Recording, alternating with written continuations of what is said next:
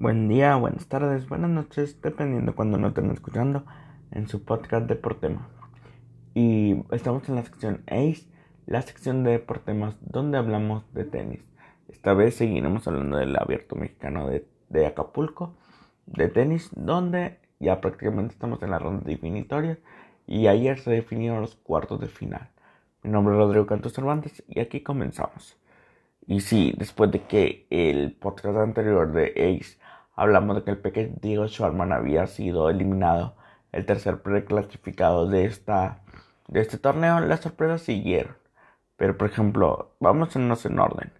Si Tsitsipas, Tsitsipas, perdón, Tsitsipas, este tenista griego logró su victoria eh, medianamente fácil contra John Isner en dos sets corridos, lo cual le permitió estar en, en la siguiente ronda, en los cuartos de final el número 5 número cinco del ranking y primero preclasificado de este torneo, avanzó sin muchos problemas sobre el estadounidense, mientras Zverev hizo lo propio y venció a The York y, y se posicionó también en los, cuartos, en los cuartos de final.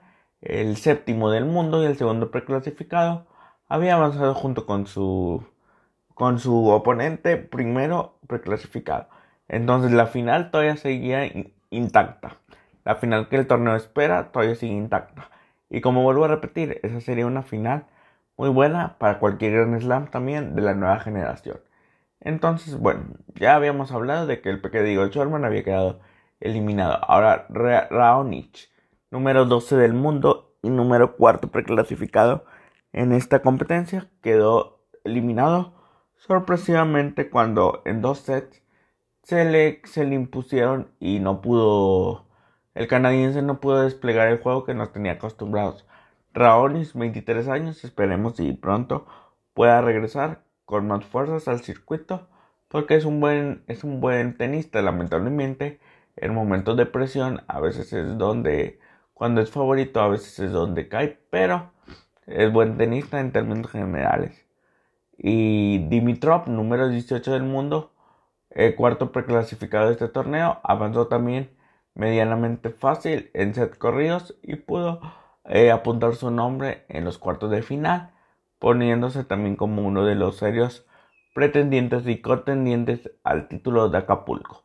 Por su parte, Foggini tuvo una lesión en el codo izquierdo que no le permitió desplegar su mejor tenis y quedó eliminado en, en dos sets. Foggini, número 19 del mundo y sexto preclasificado de este torneo, quedó eliminado y lamentablemente para él, pues está fuera del torneo. Y pues ya nada que se le puede esperar de que eh, el italiano esperemos y también pronto regrese al circuito para competir de gran manera.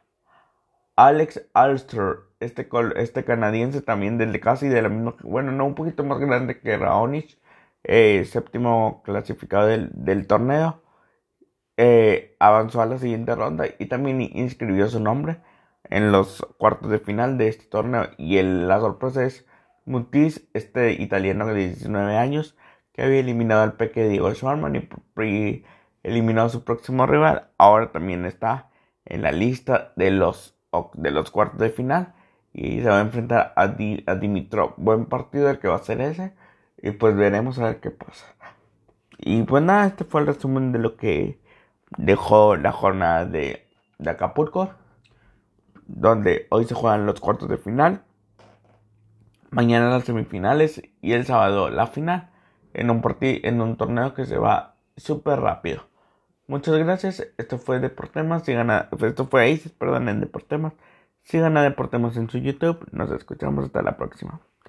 Gracias. Dios los bendiga.